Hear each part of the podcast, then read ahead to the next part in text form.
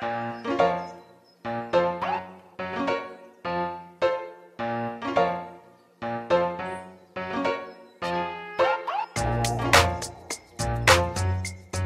Et bonsoir à toutes, bonsoir à tous, bienvenue si vous nous rejoignez, revoilà notre émission mensuelle dédiée à l'humanité tout entière, les culottés du genre humain, l'émission que vous retrouvez tous les premiers mercredis du mois à 19h, la rediffusion c'est le lendemain à 13h et nous allons parler de plein de choses comme d'habitude puisque nous avons plein plein plein plein de gens autour de ce plateau radio. Avec moi, par où commencer? Par la gauche, gauche, gauche, gauche, gauche, celle qui ne dira rien et qui ne veut pas dire bonjour, c'est Maude. Bonjour Maude. Voilà, Maude qui a fait sa tête c'est pas grave. On aura aussi euh, Thémis. Bonsoir Thémis. Bonsoir Thémis.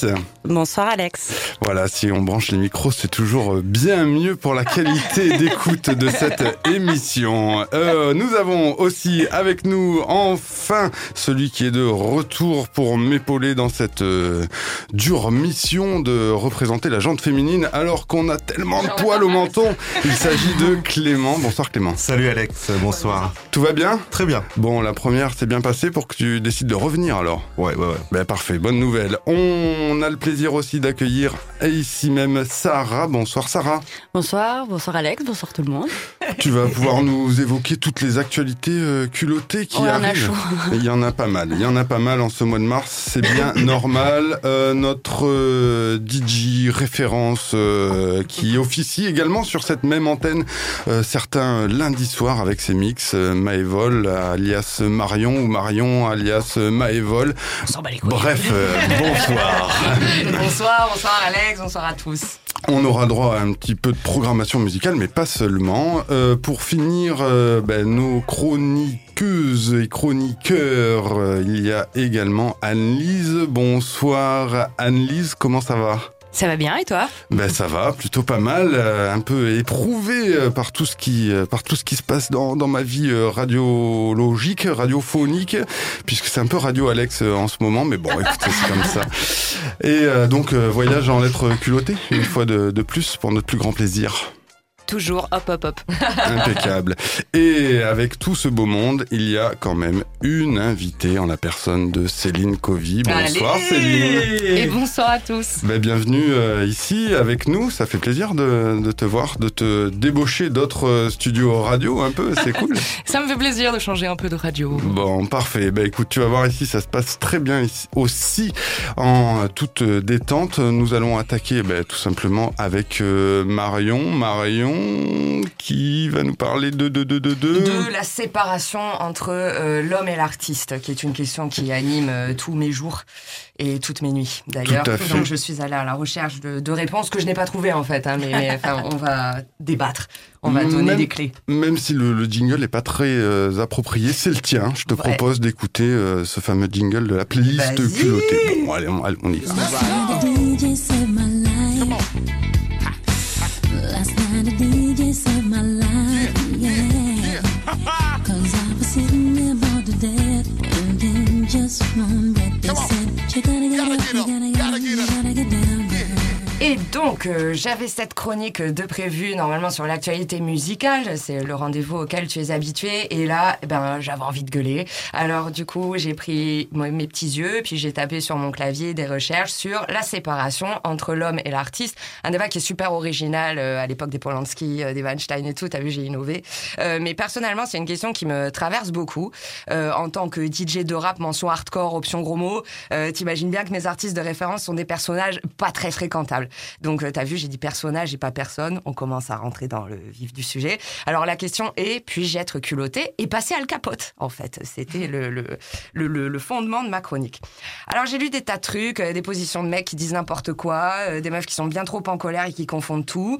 Et puis, au bout d'un moment, j'ai trouvé des dénominateurs communs entre les très bonnes interventions radiophoniques que j'ai pu trouver sur la toile. Ce média, entre parenthèses, et l'assurance d'un contenu de qualité, de terrain, d'amoureux des histoires et Votons Alexandre QC à la mairie Nîmes. Nique sa mère, moi je le pose là comme ça, j'ai rien à foutre. Voilà. Donc d'ailleurs, je veux bien être ton adjointe au service des haters de ta team de campagne. Je serai la meuf qu'il te faut. Bref, alors je disais que j'avais trouvé deux ou trois dénominateurs communs parce que je ne peux pas vous donner de réponse étant donné qu'il n'y en a pas. Euh, très clairement, les philosophes débattent beaucoup de la question et il n'y a pas vraiment de consensus. Donc je vais synthétiser trois points qui pour moi sont importants euh, en fait à considérer quand on veut un petit peu creuser la question. Alors d'abord, j'aimerais faire un sort à la notion d'artiste. Alors, il y a des tas de philosophes qui distinguent bien les artistes auxquels on est exposé aujourd'hui dans la sphère publique et qui sont finalement euh, investis, enfin, qui sont engagés dans l'industrie du spectacle, et puis euh, les artistes qu'on voit pas, quoi, les sculpteurs, les peintres. Enfin, c'est vrai que c'est très rare qu'on voit d'autres artistes. Donc, je vais me cantonner euh, aux artistes qui proviennent de la sphère du spectacle. Donc, c'est pour ça qu'on va parler de cinéma, de musique beaucoup, avec toutes les affaires qui, qui peuvent parcourir l'actualité en ce moment. Alors. Ces gens-là, euh, les artistes qui sont les plus exposés euh, sur la scène médiatique, euh, ils jouissent d'un traitement de faveur en tant qu'hommes, euh, surtout d'ailleurs quand ils sont des hommes, et ils ont plus de chances de poursuivre leur carrière alors même qu'ils sont accusés de violences faites aux femmes ou aux enfants. Euh, juste au passage, le boulanger du coin, comme dirait Blanche Gardin, on n'entendra jamais « Ouais, il abusait des voisines, mais sa baguette, c'est du génie quand même. hein. Euh, ça, ça arrive pas. Donc voilà, donc ça touche finalement à la question de la justice. Est-ce qu'elle est pour tous? Et dans ce contexte, on peut se poser la question. Euh, a, priori, a non. Donc, pour sauvegarder l'apparente justice qui est aussi alimentée par la société du spectacle, on ne déstabilise surtout pas les héros que la société a engendrés. Le deuxième point, euh, c'est euh, il s'agit d'interroger l'œuvre. Alors, est-ce que on peut consommer le fruit du travail d'une personne déviante? Cela va interroger la question de la morale. Donc, aller voir Roman Polanski au cinéma, euh, enfin au cinéma n'est pas puni par la loi en l'espèce, d'accord? Mais cela peut interroger ta loi, tes valeurs. On a toujours cette espèce de censeur, tu sais, sur l'épaule droite ou gauche. Enfin, ça dépend, euh, enfin tes affinités dans toutes les étapes de la vie. Est-ce que je peux me permettre de succomber à McDo? Est-ce que je peux prendre un bain? Euh, Est-ce que je peux encore écouter du Canta La part de responsabilité individuelle est super importante dans l'affaire. Si tu es féministe aguerri et activiste, va pas voir le mec, enfin le film de ce mec euh, qui a quand même réussi à faire, sans être stoppé par les violences qu'il a perpétrées sur ses collaboratrices dans le plus grand des calmes, euh, il a réussi quand même à faire son film. Donc tu peux euh, considérer que ton acte militant, c'est de s'opposer à cette impunité dans laquelle agit l'artiste en fait, et, et l'homme et plus que l'artiste ici. Mais un juif qui souhaite se documenter et avoir un nouveau récit sur l'affaire Dreyfus trouvera militant de soutenir une initiative qui met en lumière le premier long métrage français de l'histoire sur la question, parce qu'il n'y en avait pas avant. Donc ça dépend finalement du combat et de l'ordre de priorité de tes valeurs. Euh, alors, comment consommer l'œuvre artistique finalement Selon quels critères? Euh, ben, Je pense que c'est dans le dosage en fait, hein, comme un petit peu tout. Euh, tu peux doser ta consommation, prendre du recul, faire une rupture nette si ça hurle trop fort dans l'organe de tes valeurs, ou peut-être qu'il s'agit juste de remettre les choses à leur place. Hurler pour dire ça n'est pas juste, les instances ne font pas leur travail, c'est légitime. Et d'ailleurs, c'est un devoir du citoyen de normalement défendre l'instance de la justice. Donc ça, c'est vraiment commun à tous. On est censé faire ça en tant que Oui, Polanski doit être condamné. Défendre les opprimés, oui. Acculer l'œuvre du coupable, c'est à toi de voir. Certains disent que non, d'autres, enfin comme Bouffon par exemple, ils disent que le style c'est l'homme en fait. Donc après, c'est à toi de voir si tu as envie de cautionner une personne et pas une personnalité. C'est là où se met vraiment euh, la nuance. Le troisième et le dernier point qui me chiffonne super fort, et je pense qu'en fait j'ai écrit ça pour ça, euh, c'est euh, que l'on évoque très peu de cas de femmes en réalité pour illustrer euh, cette pensée autour de la séparation entre l'homme et l'artiste. C'est très très interpellant que ce soit toujours effectivement les hommes qui sont pointés quand on a besoin d'exemples. Moi, ça m'a vachement interpellée. Je me suis demandé, est-ce que l'homme est vraiment cette chose super déviante par nature Euh, Soit est-ce qu'on n'est pas en train de glisser tranquillement vers la société du man-bashing? C'est une question que je pose. Euh, je fais personnellement super attention dans cette grande prise de conscience que nous sommes, euh, que nous ne sommes pas des choses. Euh, big up d'ailleurs à une conversation que j'ai suivie il y a pas longtemps où un mec euh, disait qu'il passait de super vacances. Ouais, c'est trop beau les gars, la ville, la bouffe, le paysage et puis voilà les meufs. Ok. Euh, Enfin voilà, on est comme la bouffe et les paysages. Bon, il n'y a pas de souci. Euh, voilà, et dans ce débat-là et cette prise de conscience générale, c'est important de ne pas exclure la place de l'homme pour moi. Et je parle vraiment que pour moi, parce que j'arrive pas à me définir en fait sans euh, ben, l'adversaire, euh, tout simplement. Donc elle est primordiale, euh, cette, cette voie, parce que si on les punit comme on a été puni, on fera que reproduire un schéma de division qui nous ont fait subir et qui nous détruit jusque dans notre intimité la plus profonde, parce que finalement on est obligé de, de remonter vraiment toutes les ramifications euh, de la relation à l'homme pour se rendre compte à quel point le patriarcat est instillé dans tous nos rapports. C'est un truc de fou. Et ça, pour le déconstruire, les filles, on a du taf. Donc, euh, vaut mieux y aller, avec que contre, je pense. Les trucs euh, exclusivement féminins ou racisés m'embarrassent, personnellement. Euh, comme si j'étais versaillaise et que j'allais dans des rallyes pour trouver quelqu'un comme moi, tu vois. Donc, j'ai pas besoin ni envie que l'on soit comme moi. En revanche, j'ai besoin d'espace de parole où vider mon sac, sans danger, sans me sentir jugée. Puis, comme c'est de cette façon que l'être humain réagit en général, après la colère, tu vois, t'entends d'autres points de vue, tu te sens moins seul, un peu soutenu, et au final, tu te calmes. Et tu as besoin de ces espaces pour te calmer.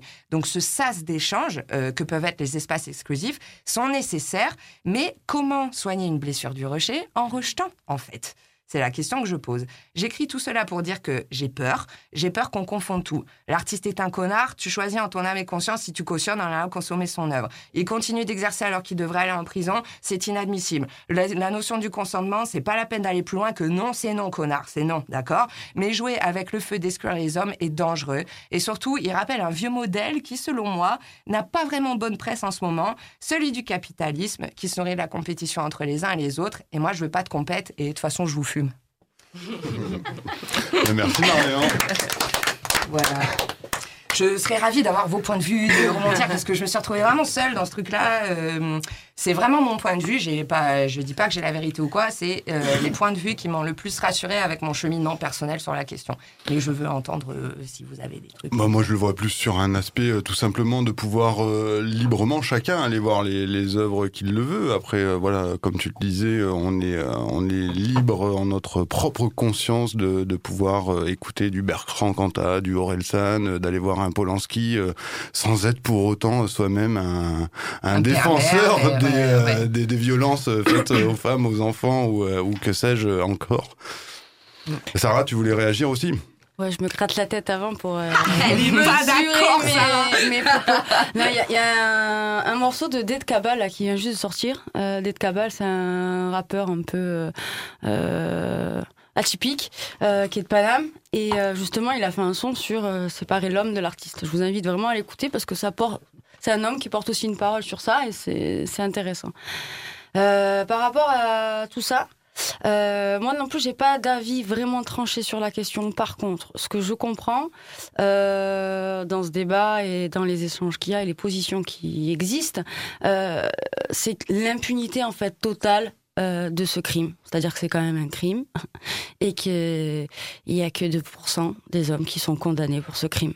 Donc en fait, à un moment donné, si justement, collectivement et individuellement, on prend pas conscience de la gravité de ce que c'est qu'un viol, Ah ouais, j'ai mais- pas de mots. Voilà. Donc euh, le boycott, ça peut être un mode d'action. Je dis Ouais, pas que c'est mode militant. que c'est euh, the mode d'action et que ça va résoudre tout, mais voilà quoi. Et tu vois, pour faire, euh, ça me fait écho à ce que je vis en ce moment, puisque on, fait des interventions dans le cadre du projet Le rap c'est pas pour les meufs avec Dastorm, dont on parle du sujet des stéréotypes de, de genre, euh, des violences sexistes, etc. Et ouais, il y a du taf, ouais. Ouais. Ouais, il y a du taf, il y a du taf. Et je trouve qu'on est, on est tellement tous énervés sur des tas de sujets qu'il y a une espèce de confusion dans les concepts, dans la place et les rôles que les gens ont vis-à-vis d'un tel ou tel sujet, où en fait, avec euh, justement les réseaux sociaux et puis le débordement, là où tout le monde a un avis, c'est incroyable, tout le monde est expert de la question, ce qui fait qu'en plus, y a, en fait, il y a plus d'experts. Et du coup, les mecs qui doivent être condamnés parce que c'est des connards et qui font n'importe quoi et qui font des choses déviantes, bah, ils passent à trave parce qu'il y a tellement de brouhaha dans la sphère publique et dans l'opinion publique que finalement, bon ben. Après, je vais prendre les mots de Virginie Despentes, mais du coup, Quentin, il a tué qui L'actrice ou la femme euh, Je sais pas. Eh ouais. tu vois, ouais. la question, elle va jusque-là, moi, je trouve. Et, euh, et pour ma part, à tout ce que tu as expliqué, euh, bon, on verra plus tard, euh, tu vas me poser des petites questions, mais moi, personnellement, mon, je, sur cette question, je crois que je me suis radicalisée. Mm. Et je- et j'essaye au quotidien de ne pas regretter de me radicaliser sur ces sujets parce qu'il y a tellement d'artistes et de gens qui font des choses Mm. merveilleuses que pourquoi passer du temps à parler? Est-ce que lui oui? Est-ce que lui non? Allons chercher les gens qu'on voit pas, qu'on met jamais sur le devant de la scène et arrêtons de parler des gens problématiques et ambigus peut-être, tu Ouais, vois. ouais, ouais, de laisser moins de place peut-être au scandale pour se rapprocher de la pertinence. Quoi. Ouais, ouais. On va se laisser le temps de réfléchir à, à tout ça. Moi, quelqu'un ici autour de la table voulait réagir Ouais, un petit peu, Clément ouais, ouais, je pense aussi qu'avec Polanski, il y a quelque chose qui était, qui était, qui est grave, c'est que bon, là, là, les Césars, ils sont en train de changer parce qu'il y a un pataquès, mais Ouais. Si-. S'il n'y avait Mm. pas eu ce changement, ils étaient- c'était parti pour euh, euh, l'honorer et le récompenser. Et donc, quand tu as une institution qui derrière le récompense, là, c'est plus que du jugement personnel. Mm. C'est-à-dire que là, on n'est plus au niveau des individus. Et ça, c'était quand même particulièrement euh, grave, à mon avis. Et c'est particulièrement français, manifestement, Ouais. euh, ce rapport aux artistes. Alors, il faut savoir que le mot artiste n'existait pas et n'était pas pratiqué avant le XVIe siècle. J'ai appris ça en faisant la chronique. Euh, avant, tu avais un travail. Tu étais peintre, euh, tu étais dessinateur, tu étais romancier. Tu n'étais pas artiste peintre, artiste écrivain, artiste mon cul. Et du coup, c'est à partir du XVIe euh, qu'on a commencé à vulgariser ce truc-là. Mais en fait, on a absolument, absolument échappé en fait, à la théorisation de Mm. l'homme et de, et de l'artiste. quoi. Et du coup, on en est là aujourd'hui avec des des Polanski, quoi. Parfait. Très bien. La question est vaste. On est euh, loin de pouvoir la, la résoudre. Ah oui, la nous de notre minutes, table. Et puis voilà. comme tu disais, il n'y a pas de réponse unique et, euh, et satisfaisante, quoi. Mais ça m'a apaisé de savoir que j'avais encore le pouvoir de décision sans, sans culpabiliser à propos de l'objet culturel que je vais consommer, en fait. C'est- aussi euh, le, le comportement de consommation qui est intéressant à, à pointer. Allez, tu vas pouvoir parler encore un tout petit peu, euh, Marion, pour nous Bien présenter sûr. euh, le titre de Shai en featuring avec euh, Niska, intitulé Liquide. Euh, eh bien oui, euh, ben écoute, c'est un tube qui date un peu vu qu'il a un an, donc ça va très vite dans le rap game. Ben voilà, j'avais envie de mettre à l'honneur cette meuf qui dit qu'elle a pas besoin d'un homme parce qu'elle a le liquide liquide. Et bon après le couplet Niska, franchement si tu veux le couper, j'en ai rien à foutre parce qu'il est dégueulasse. Mais voilà, au moins celui de Shai parce que girl power un peu quand même. Allez, on se retrouve bah, juste après cette petite pause musicale, toujours sur Rage, dans les culottés.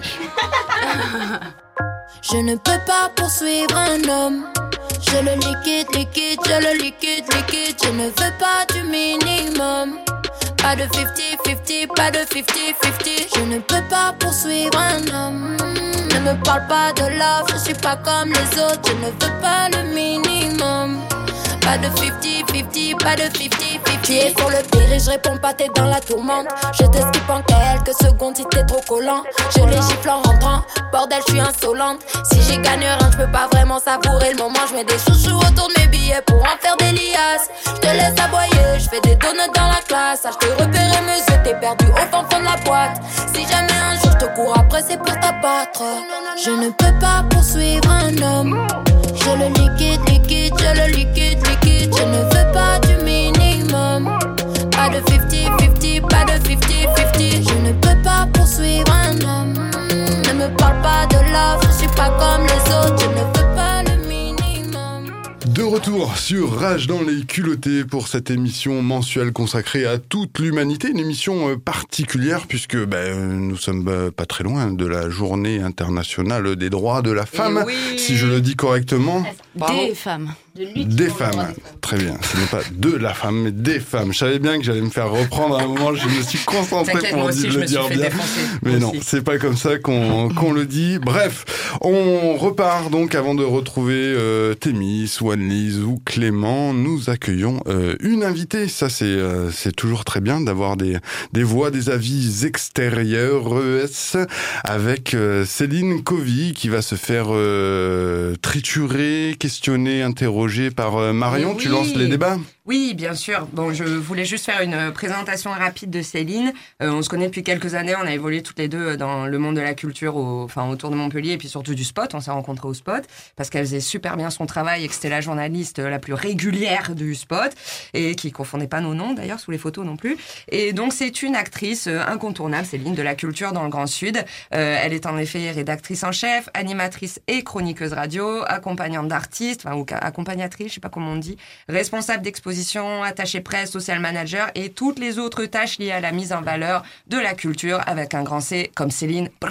Donc euh, Céline, j'aurais voulu t'interroger sur euh, euh, ce qui m'intéresse en fait, c'est ta façon de défendre la place des femmes dans la culture et ton regard en fait sur la culture et comment on pourrait faire en sorte qu'elle épouse un petit peu plus les mœurs sociales où on est plus dans l'ouverture que dans bah, fonctionner avec des œillères et de donner du contenu attendu au lecteur ou à l'auditeur.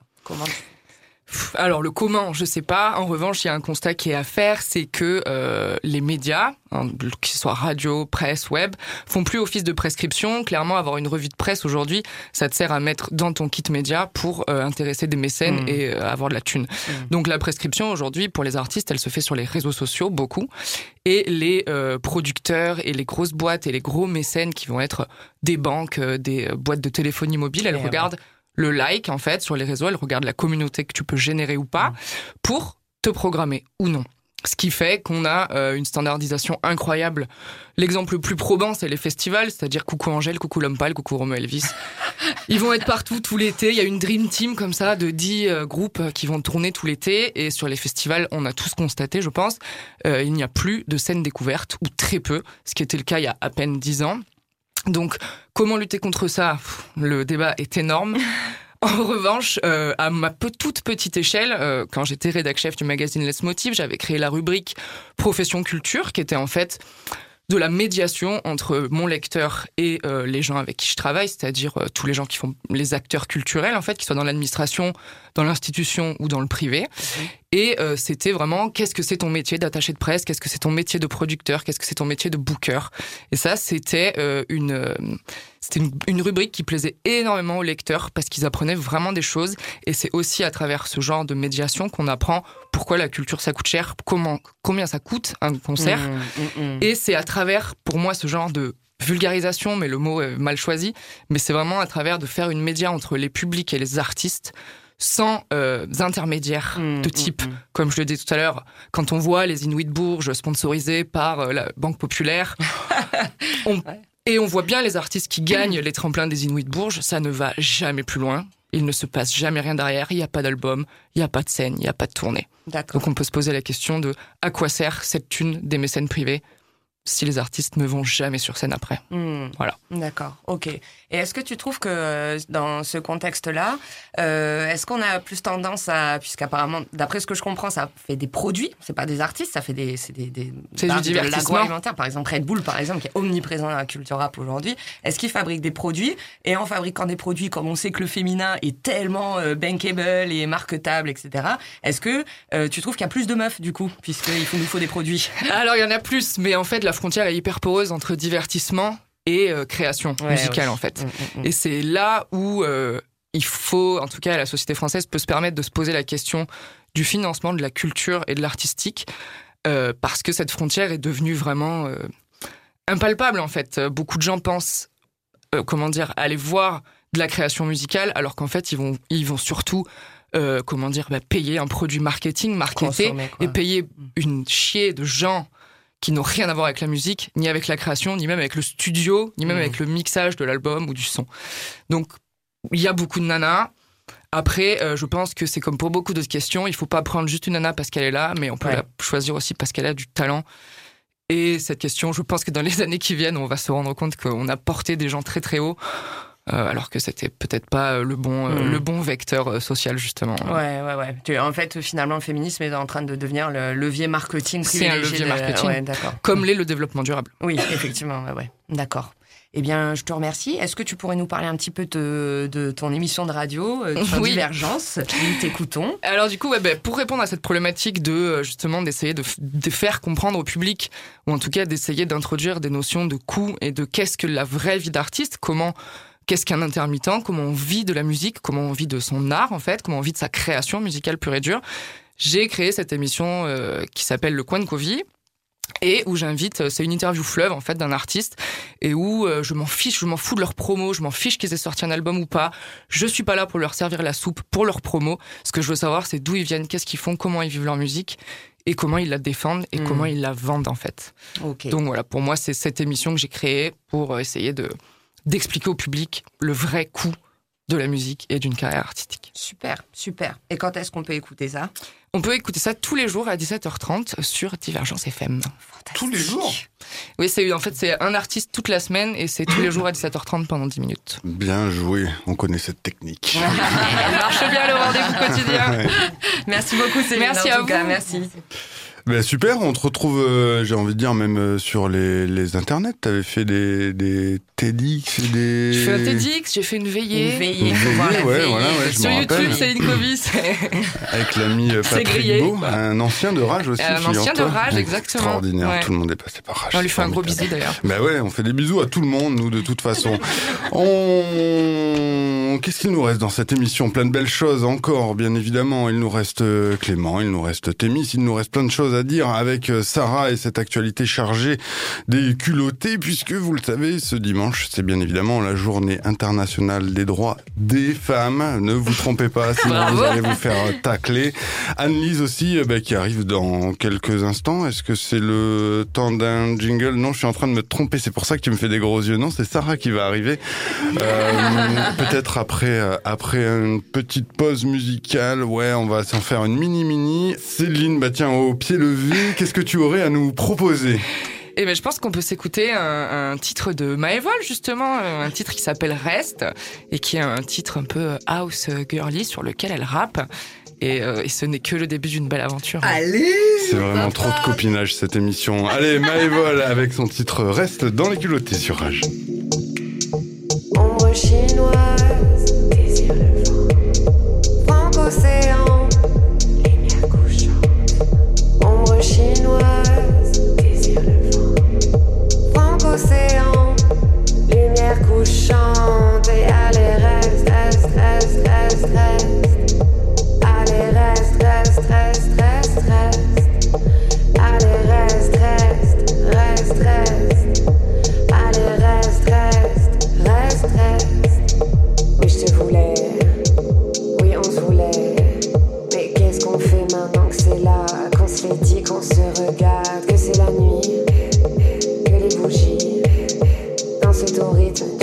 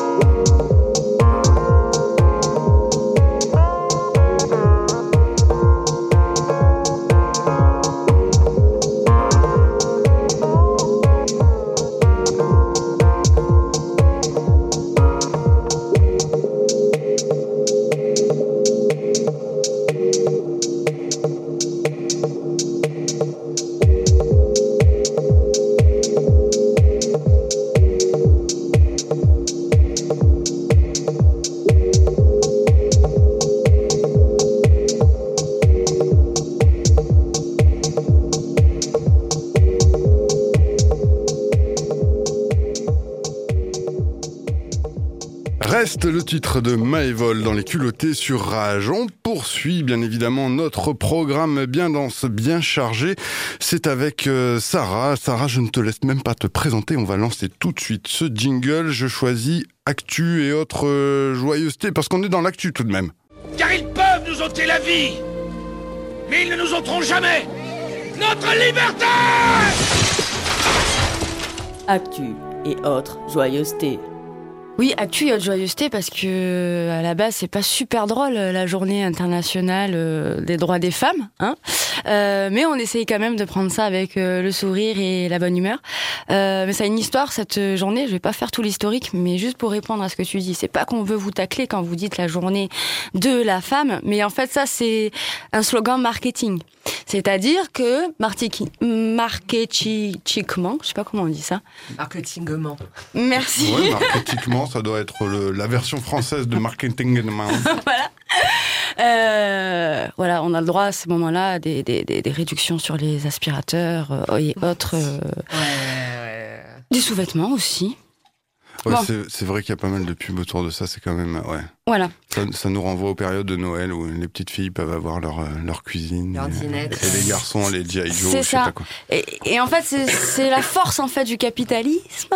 Euh, c'est justement de se s'approprier des luttes euh, bah, pour qu'elles perdent quelque part bah, du pouvoir et du pouvoir euh, d'agir et, euh, et du pouvoir de, de comment dire sur de, de conscience, de prise de conscience. Voilà.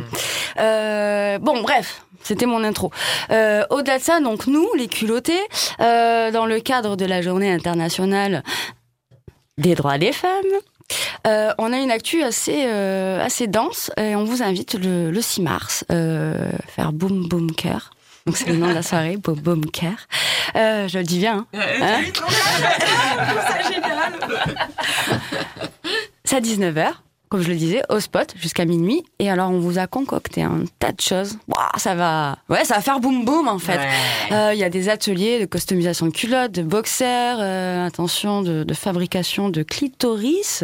Mhm, messieurs, vous aurez un clitoris en 3D, c'est pas beau ça Euh, Ensuite, euh, il y aura aussi, vas-y, dessine-moi une vulve, un studio photo. Enfin voilà, on vous a concocté plein de choses et ça est aussi fait en partenariat avec l'association AIDS à Nîmes. Et sans oublier qu'on aura et Maëvol qui mixe avec euh, son acolyte. Oui. Exactement. Voilà, voilà, venez nombreux et nombreuses. D'accord? D'accord. Ok. On n'a pas a fini. lieu donc euh, ce vendredi euh, 6 mars. hein. Ouais, ouais, c'est ça, c'est ça. Donc vous pourrez nous rencontrer en vrai si on a des fans. C'est mortel. Sinon, vous avez une autre chance, c'est le 13 mars. Pfiou. Une semaine après. Vous voyez, quand je vous dis qu'on est euh, hyper actifs chez les culottés. Euh, donc le 13 mars, ça se passe à Montduel. Alors c'est dans le cadre euh, d'un projet, l'IMAG, hein, Alex, que tu connais bien, Itinéraire des musiques actuelles du Gard. voilà, qui est porté par la FEMAG. Fédération des musiques actuelles du Gard. Euh, et donc dans ce cadre-là, on a la mission d'organiser des soirées, soirées fil rouge. Et donc là, ça se passe un Montduel. Et, euh, et on aime bien faire ça. Aller dans des endroits où on n'a pas trop l'habitude justement de voir des culottés. Et ben leur montrer nos, nos petites culottes. Non, je rigole. c'est les culottes, c'est c'est- c'est un peu notre notre logo en fait. Donc voilà, on en a, on en accroche un peu partout. Bon bref, au-delà de ça, euh, donc c'est le 13 mars, ça s'appelle Soirée Fil Rouge. C'est donc au Django. Le Django, c'est un bar-brasserie euh, du village, sur la place du village, vous pourrez pas le rater. Euh, L'équipe est super euh, accueillante, euh, c'est deux nanas qui gèrent ce, ce lieu. Euh, que vous dire de plus? Donc on va jouer cette fois-ci. On va jouer, on va revisiter deux célèbres jeux, euh, donc le blanc mangé Coco. et que là on a rebaptisé cocotte. Allez. Voilà. En sachant, en sachant qu'en créole, juste comme ça, hein, cocotte, c'est. bah, C'est la- Poussy Ouais, voilà. On le fait en anglais. La pachole. Hein Et non, c'est pas la cocotte minute. Bon, bref. Donc, un blanc mangé coco cocotte et euh, un Time's Up qu'on a un peu euh, revisité. Donc ça, c'est à 19h. Mais attention, on finira par... euh, Enfin, on continuera avec un karaoké. Allez, J'espère que vous allez venir pousser la chansonnette avec nous. On va rigoler. Et on finira par un showcase de Mécavolique, voilà, que vous avez déjà dû entendre, dont vous avez déjà dû entendre parler sur l'antenne de Rage, que nous, on a pu voir lors du concert de La Chica en première partie le samedi 15 février. Et c'était vraiment waouh. Ouais. Voilà, j'ai pas d'autre mot que waouh. Donc venez euh, le 13 mars, s'il vous plaît, et le 6 mars. On n'oublie pas, on n'oublie pas. C'est bon? Bah, c'est parfait. On retrouve tout ça sur les réseaux Sur les sociaux réseaux déjà. sociaux, oui, oui. Je Et- peux et faire on- ma petite pub à moi aussi. Vas-y, fais ta pub. Parce que j'anime bah, justement la petite table ronde à Paloma de euh, Le rap, c'est pas pour les meufs qui se déroule ce jeudi 5 mars. Donc voilà, dépêchez-vous. euh, C'est gratuit, c'est sur inscription, donc il faut aussi y être exactement. Alors peut-être que justement tu pourras me renseigner un petit peu plus sur le contenu, les invités qu'il va y avoir, etc., etc. Puisqu'on est donc euh, mercredi soir et je n'ai pas encore toutes les informations euh, en ma Je- possession. nous- Mais nous Marion serions- va nous Elle a l'air aider. renseignée. Yes. Nous serons avec toi, euh, Alex, ce soir-là. Euh, pour le rap, c'est pas pour les meufs. Je mixe et euh, Kovi vient faire un méga débat sur euh, le féminisme et la misogynie dans le rap. Est-ce que le rap est misogyne? Grosse table ronde. Grosse, grosse table ronde. Grosse table ronde, effectivement. Donc ça, c'est euh, ce jeudi 5 mars euh, à Paloma, du côté de Nîmes, forcément. Euh, bah, tout ça, voilà, à retrouver également sur les réseaux sociaux des culottés du genre humain, of course. Euh, on va arriver à un moment... Euh, tu avais bien fini, Sarah Oui, tout à Ouais, fait. voilà. je, je prends un peu ma, ma respiration parce qu'on arrive à, au moment où euh, tout le monde devient euh, cool, gentil, on est euh, bercé par une voix. Vraiment, euh, vraiment, c'est le moment, c'est le moment. Pas love, on peut pas dire ça comme ça. C'est l'instant poésie. Voilà, c'est l'instant poésie, tout simplement. C'est le voyage en lettres culottées par, euh, par Anne-Lise.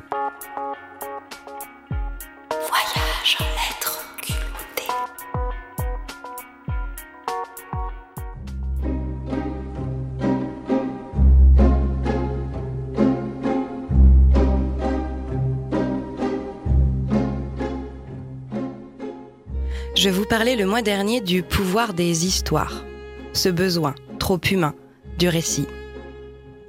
Ce sac à médecine immense, cette mémoire toujours vivante, symbolique structurante ou imaginaire fébrile et fertile. Toutes ces histoires sont-elles les mouvements de l'âme, faisant sans cesse des allers-retours entre l'intériorité des vécus et l'infini mouvant du vivant? L'histoire vient, miroir fidèle ou déformant, vous dire quelque chose du dedans. Peut-être souvenir de la bouche d'une conteuse à la nuit tombée, peut-être souvenir des veillées qui bercèrent la nuit des hommes pendant longtemps, jusqu'à l'invention de l'électricité. La fée électricité, celle qui, bien heureuse, nous offrit tant, mais qui, au passage aussi, nous vola un peu de la nuit sombre, de la lueur des chandelles, de la clarté rassurante des feux partagés et des histoires, celles racontées, chantées, dansées, cet immense liant collectif. Bien sûr, ces histoires n'ont pas disparu, bien au contraire.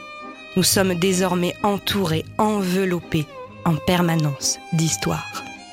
Télévision, Internet, réseaux sociaux, nombreux films et infinies séries sont là pour remplir le silence assourdissant de nos vies. Les histoires, oui, mais celles des autres. Mais que nous font-elles en définitive toutes ces histoires avec lesquelles nous cohabitons en permanence? Clarissa Pinkola Estes est entre autres une écrivaine américano-mexicano-hongroise que j'ai découvert sur mon chemin il y a quelques années. On me parlait d'elle depuis longtemps déjà, mais elle était rangée dans ma tête dans la catégorie des femmes faisant l'apologie d'un féminin sacré qui me déplaisait ou m'effrayait. Je le sentais pourtant déjà, ce monde vivant, vibrant, incroyable et sacré. Je me refusais simplement à devoir me situer dans la case femme. Après tout, à 20 ans, je voulais simplement être. Être tout à la fois et rien en particulier. Être débordante, être libre, être sauvage. Pourtant, un jour, ce livre me tomba dans les mains. Le mythe de la femme sauvage, la femme qui courait avec les loups. Clarissa Pinkola Estes est bien plus qu'une conteuse d'histoire. Elle utilise les contes pour soigner.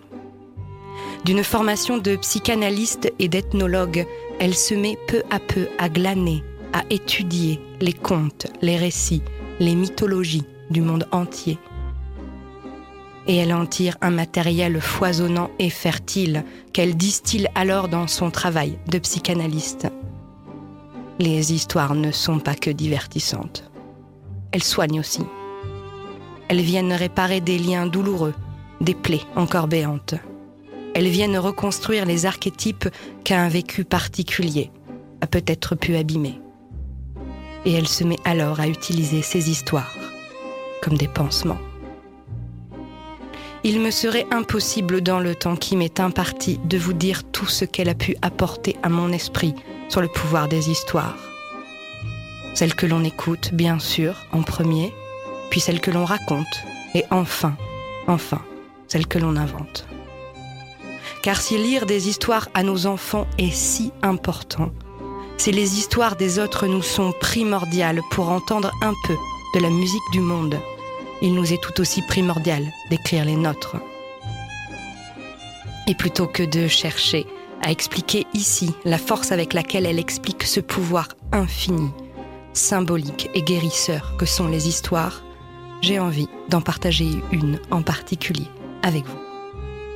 Une histoire étrange, où se mêlent la vie et la mort, la peur et l'amour, le féminin et le masculin, tous deux compris en tant que musique complémentaire et toujours interchangeable. Cette histoire s'appelle La femme squelette. C'est un conte inuit subtil, d'où il est bien sûr possible de tirer plusieurs conclusions différentes et plusieurs interprétations possibles. Nous parlons entre autres du principe de vie, mort-vie, de transformation, faisant une analogie entre le rapport amoureux et véritable à l'autre, avec notre propre rapport à notre propre altérité, dont il faut remettre en place un à un les os, la structure, démêler peu à peu les fils de chair et de sang, retrouver le rythme originel de la danse et celle du chant, le chant et la chair.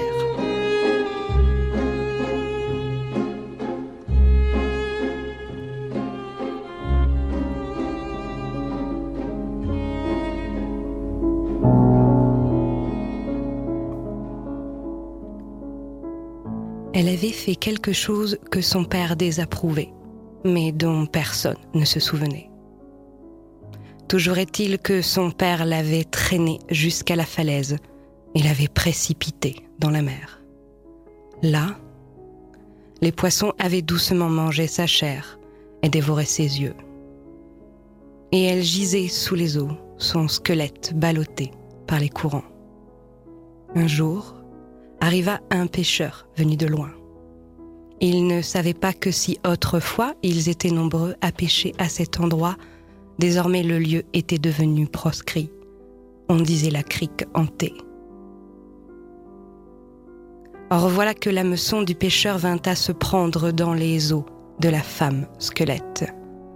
Oh, pensa le pêcheur, je tiens là une grosse prise. Il imaginait déjà souriant le nombre de personnes que ce magnifique poisson allait nourrir.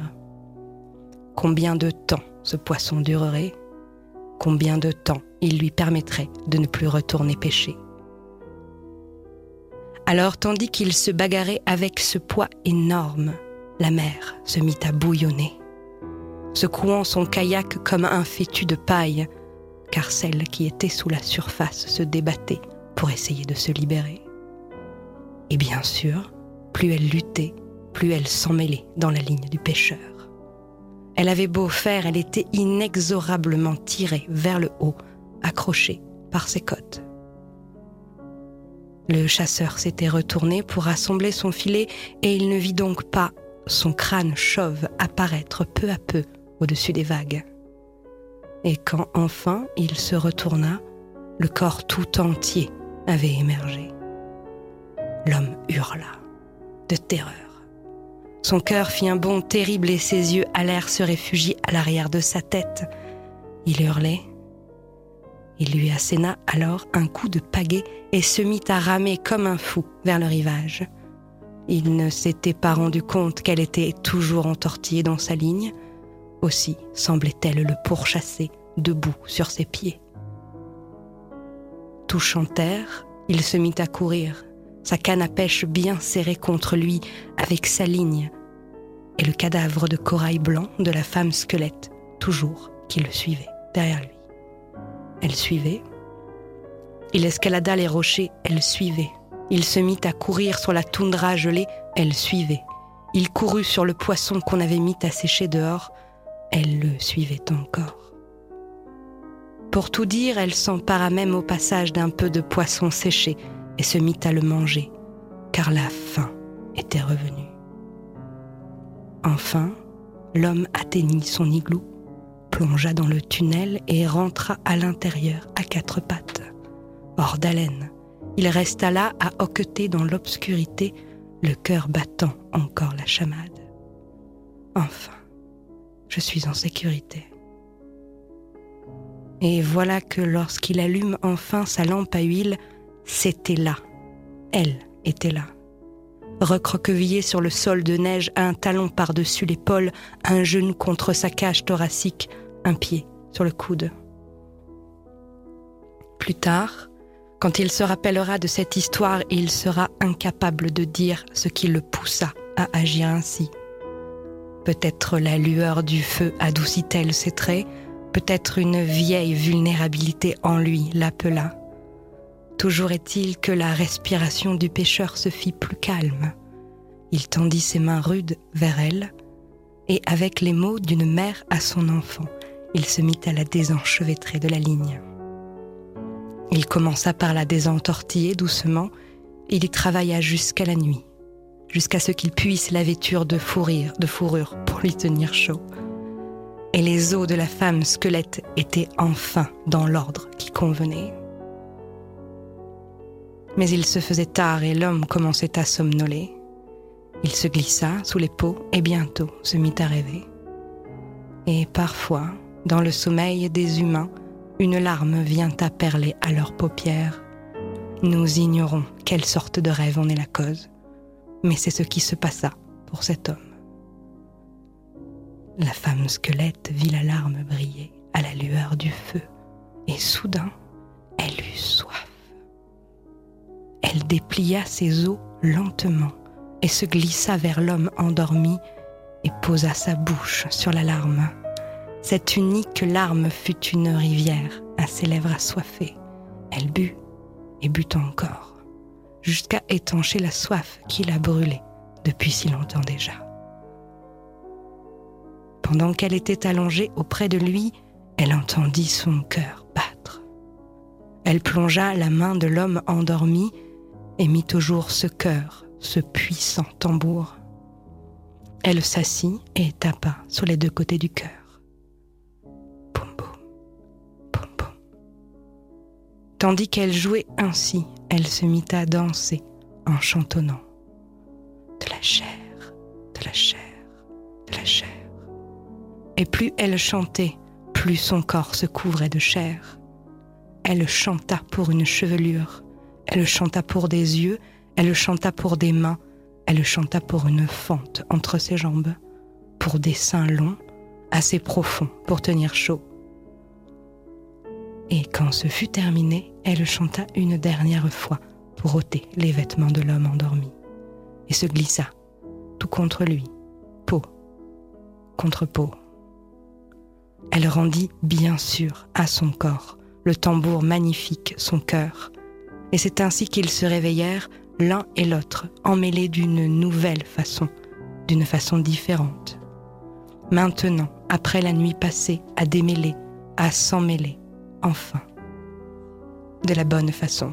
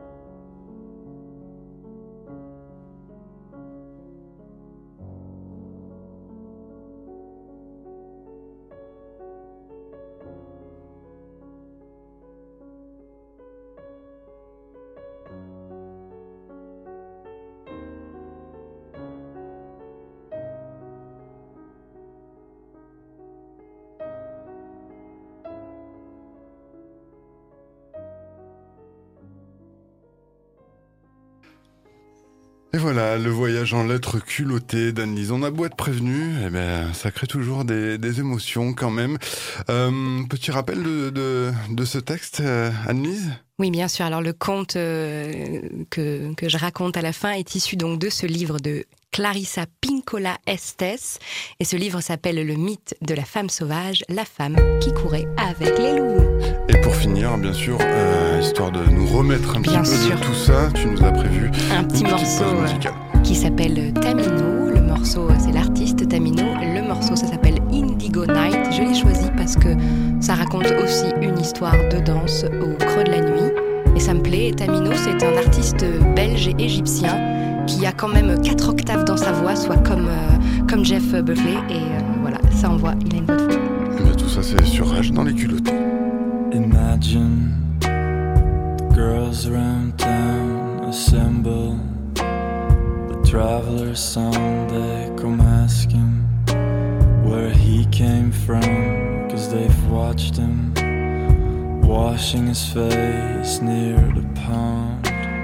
A curious boy, and they wonder where he came from. He says, I I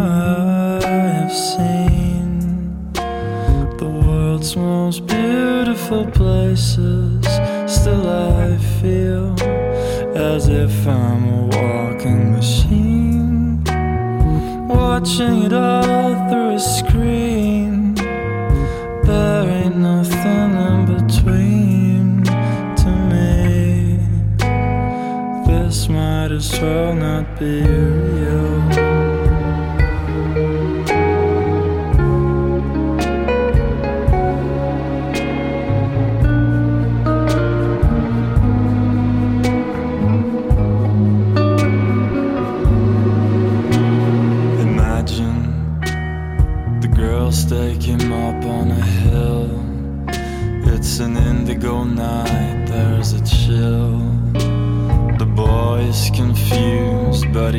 still as they gather around him. So many of them, they all sing about the pleasures of life, and he cries, oh, Why can't I sing along with some feeling or some meaning? It feels like I've always been blind. I don't know why you girls are so kind, but there are so many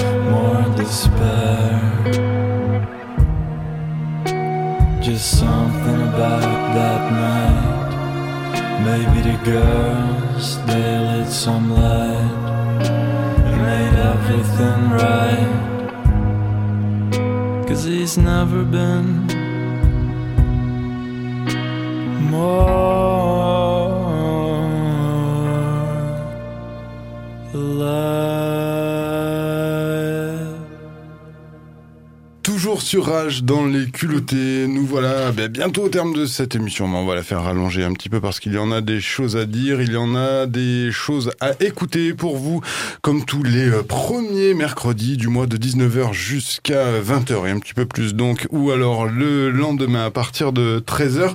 Et on a enfin un jingle pour elle. Elle le réclame depuis semaines, des mois, des mois, des mois. On a été obligé de céder.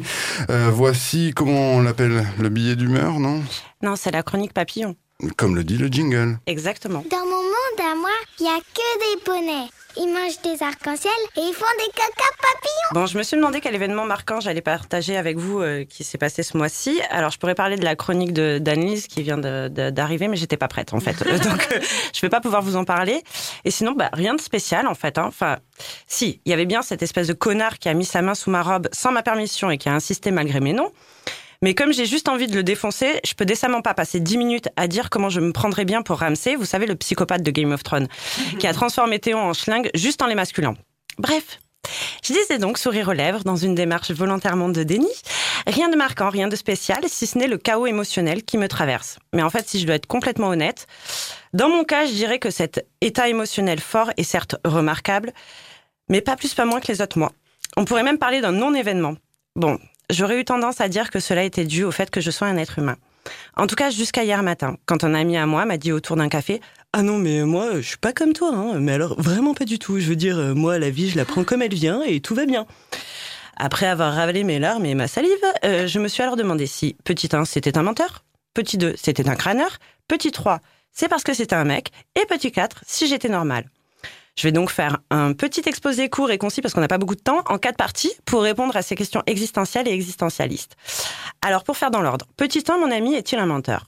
Le premier truc que j'ai fait, c'est poser la question à mon ami. Logique.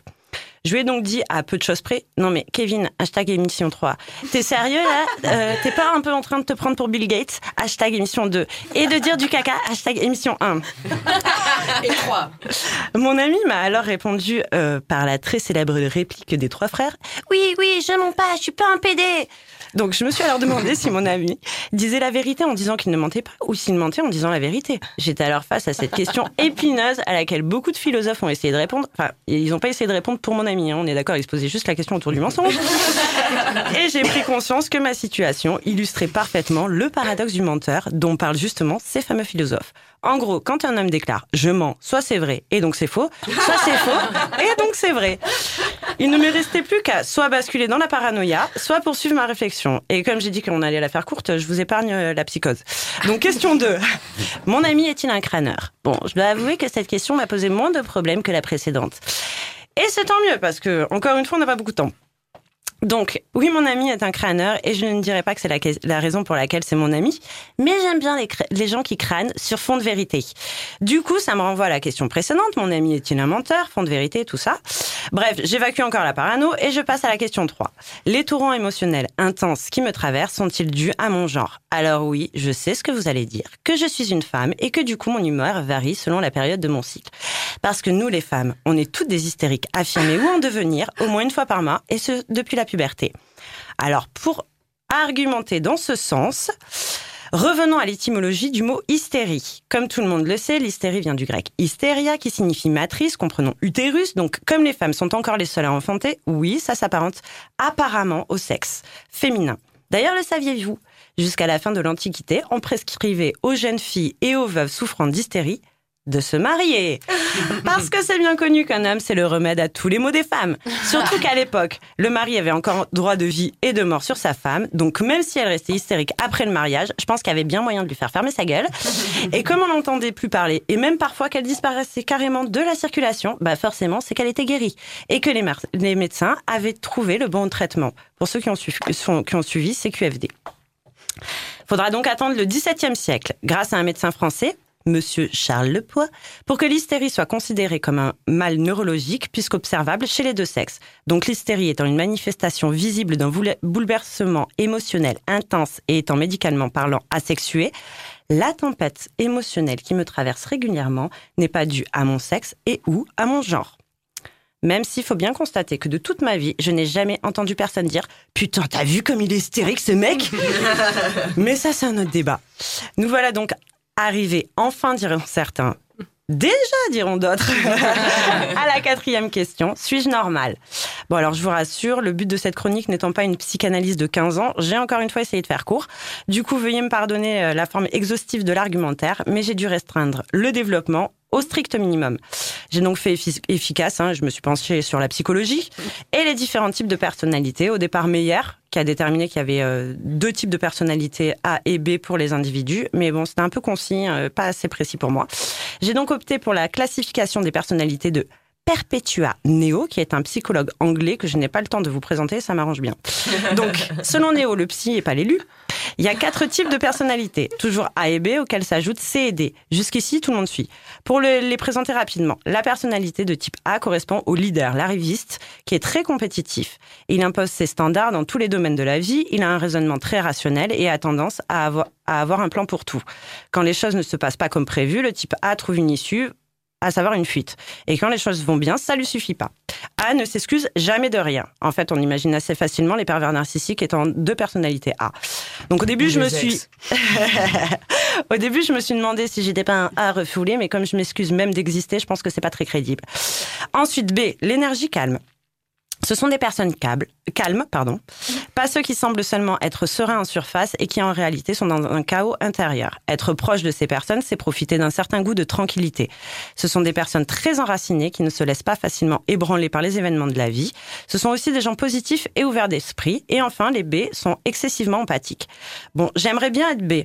Mais pour tous ceux qui suivent la chronique depuis le début, on comprend assez rapidement pourquoi je ne suis pas B. Pour les autres, les plus lents, je la refais. Je suis traversée de chaos émotionnel régulièrement.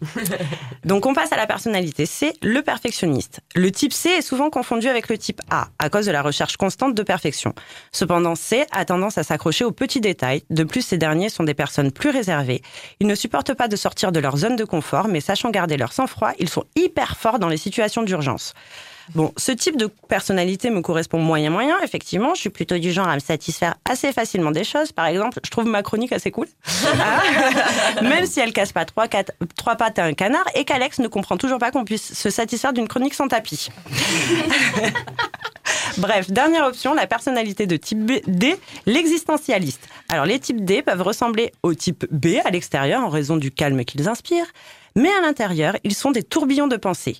Le psychologue les considère d'ailleurs comme, comme semblables à des lacs. Ils sont calmes à la surface, mais au fond, il y a un monstre du Loch Ness qui grogne et qui s'agite. C'est comme si elles voyaient tout en noir parce qu'elles avaient enlevé les lunettes à verre rose que les autres portent. Les personnes de type D sont très introspectives et elles ont tendance un peu à tout prendre pour elles. Bon, Néo nous rassure aussi quand même, hein, en précisant qu'elles ont aussi des forces. Merci Néo. Tout n'est pas perdu pour elles puisque ce sont des gens résilients qui n'abandonnent jamais et qui recherchent toujours une lueur de positive. Ce sont des amis fidèles, prêts à écouter. Enfin, ce sont des personnes qui ne vous forcent pas à rire pour aller mieux quand il n'y a vraiment pas de quoi rire. Bon, bah, par élimination, hein, je crois qu'il faut se résoudre à l'évidence. Je suis certainement du genre existentialiste. Alors voilà, il semblerait que pour certains, la vie soit un long fleuve tranquille, un port de plaisance. Et que pour d'autres, elle s'apparente plutôt à une traversée au gré de vagues à l'âme et de tempêtes d'émotions. Mais qu'on soit marin d'eau douce, navigateur expérimenté ou vrai loup de mer, on est tous embarqués ensemble dans la même galère. Et l'essentiel, je pense que c'est de pouvoir toujours garder le cap. Je finirai donc avec une expression maritime qui fait assez débat, en fait. Certains pensent qu'il vaut mieux couler en beauté que flotter sans grâce. Je suis plutôt partisane de l'inverse, en fait. le plus souvent, on ressemble plus à des chats qu'on aurait jetés à l'eau plutôt qu'à des dauphins ou même des canards. On flotte sans grâce. Et c'est pas grave puisqu'on coule pas en fait, parce que couler en beauté, ça reste toujours couler. Alors que surfer comme on peut, même quand on est submergé, nous permet de continuer la traversée. Peut-être même jusqu'au moment où, de manière assez exceptionnelle, on serait peut-être touché par le temps d'un instant, par la grâce. Et si jamais ça n'arrive jamais, bah au moins on aura continué la traversée et appris à naviguer. Ah, je fais que bafouiller. Merci. Mais si. On est encore en enregistrement, donc hein, de toute façon. Non mais j'assume, j'assume, j'assume, j'assume. Le drop le mic de Témis. Bon, on retrouve la version intégrale sur le www.mystery.com de toute façon de cette magnifique chronique. Euh, il est temps pour nous de quasiment conclure. On va laisser forcément la parole à un homme. Enfin, j'ai envie de dire, c'est pas parce que la journée internationale des droits des femmes et qu'il faut pas laisser la parole aux hommes. Bien au contraire, surtout que celui que, auquel nous avons affaire est bien le plus intéressant euh, des hommes autour de cette table. Il s'agit de Clément, bien évidemment. Je dois bien l'avouer. Clément, qu'est-ce que je vais pouvoir te mettre Un petit micro libre, euh, Clément. Micro libre. Ah, oui, on, est en, on est en micro libre. Qui a mis ceci? Un micro. Un, deux, un, deux. En plus, il marche pas. Bonjour à toutes. Donc après le mois dernier, je vous avais parlé de Marie-Louve. Aujourd'hui, je vais vous parler de- d'Alex. Euh, peut- Peut-on être punk quand on a été élevé par un barbouze? Vous savez, un mercenaire qui louait ses services à de petites armées privées pour renverser des roitelets, voire des présidents démocratiquement élus. Bah, L'intérieur d'Alex Kerzulek, en sa décoration, laisse des indices de son ascendance coloniale. Porte-parapluie créé à partir d'une patte d'éléphant, accroche-clé en main de singe, ivoire taillé qui orne les murs. Pourtant, son discours s'est largement affranchi des idées politiques de son milieu d'origine. Quand j'ai rencontré Alex, elle s'était déjà rangée des bagnoles.